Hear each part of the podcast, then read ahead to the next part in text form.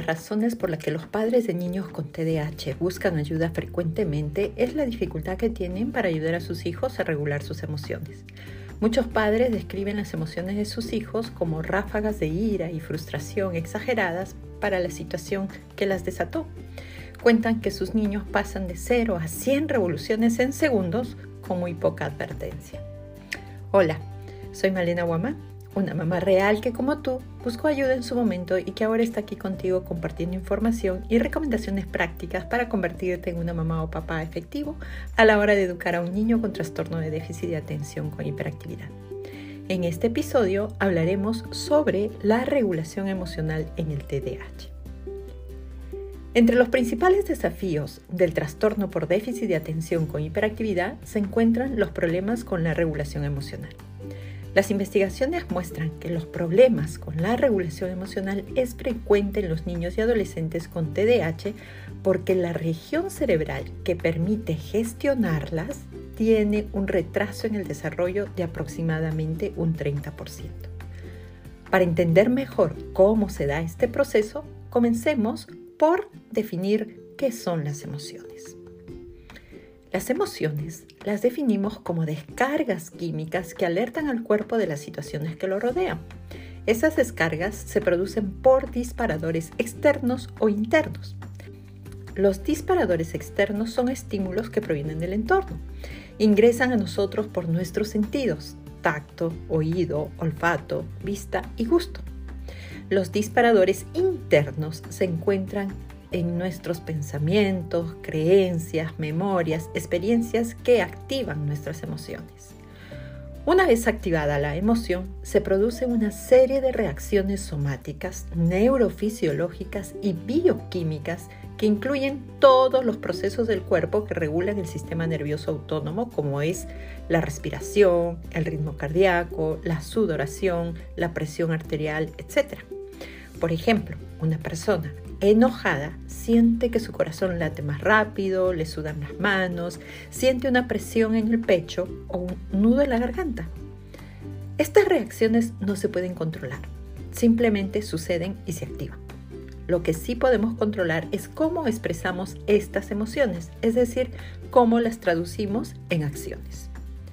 Podemos traducir lo que está pasando y responder de diferentes formas de acuerdo a la memoria emocional que tengamos sobre la situación. Por ejemplo, si estamos en el supermercado y vemos una cara familiar, dependiendo de la emoción que causa el ver a esa persona, puedo responder de diferentes maneras. Si la persona es alguien con la que he pasado buenos momentos, despierta emociones agradables y quizás me acerque y la salude. Pero si es una persona con la que he tenido conflictos, el verla me causará emociones desagradables que me llevarán a evitarla. Así que miraré para otro lado o iré por otro pasillo. ¿Qué significa todo esto para ti y tu hijo con TDAH?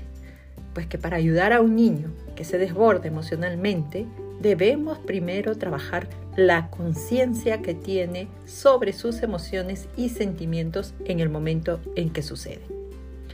¿Cómo hacemos esto? Un primer paso es observar y llevar un registro de las situaciones que hacen que tu hijo se enoje, se frustre o se sienta ansioso. Por ejemplo, tu hijo puede estallar de ira en el momento de las tareas escolares o puede sentirse frustrado cuando tiene que dejar el videojuego para ir a bañarse. Estos, esta información es la que tú debes registrar. ¿Por qué tu hijo se siente así? Tu mejor fuente de información es él. Pregúntale, diciéndole, me he dado cuenta de que sentarte a trabajar en la tarea de matemáticas a menudo te enfada. ¿Por qué crees que sucede eso? Si tu hijo dice, no lo sé, solo me enojo, puedes ofrecer dos opciones de respuesta. Por ejemplo, le puedes decir, ¿qué sucede? ¿Las matemáticas son difíciles para ti? ¿O es mucha la cantidad de tarea que tienes? Esto le brinda información o conciencia de lo que está sucediendo con él. Cuando identifica lo que sucede, ayúdalo a pensar cómo puede responder a esas situaciones. Por ejemplo, le podrías decir, sé que esto es difícil para ti, pensemos cómo lo podemos hacer más fácil. Este mensaje puede animar a tu hijo a pensar en soluciones. Puedes continuar diciéndole que está bien enojarse, todos lo hacemos, Lo que no está bien es gritar, golpear, insultar o lastimar a alguien cuando estás enojado. Así que vamos a pensar en otras formas de expresar tu enojo. Quizás sería bueno tomar un momento de calma. ¿Crees que esto puede ayudarte? Toda esta reflexión se hace en momentos en que el niño no está secuestrado por las emociones y sería bueno que practiques con él cómo sería tomar un momento de calma y luego buscar señales visuales o claves entre ustedes que puedan dar el mensaje que es necesario tomar un momento de calma. Hasta aquí todo parece bonito, ¿verdad? Pero cuando las emociones de tu hijo secuestran su cuerpo, se siente casi imposible pulsar el botón de pausa y como padres muchas veces nos sentimos también a punto de estallar. Recuerda que eres un ser humano y es lógico que también te sientas desbordado con tus emociones. Por eso primero debes aprender a regular las tuyas como adulto. Un punto clave para ayudar a regular las emociones de nuestros hijos es que nosotros sepamos hacer lo mismo con las nuestras.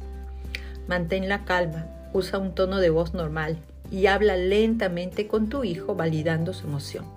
Sé que estás enojado y está bien, recuerda lo que hemos practicado de tomar un momento de calma. Este mensaje valida su emoción y si él no puede verbalizar cómo se siente y por qué, entiende que lo entiendes y eso puede ser un alivio, un gran paso. Hasta aquí lo que tenía preparado para compartirte en este episodio. Espero que la información brindada te sirva para ponerte en acción y convertirte en ese papá o mamá que tu hijo necesita para llegar al éxito.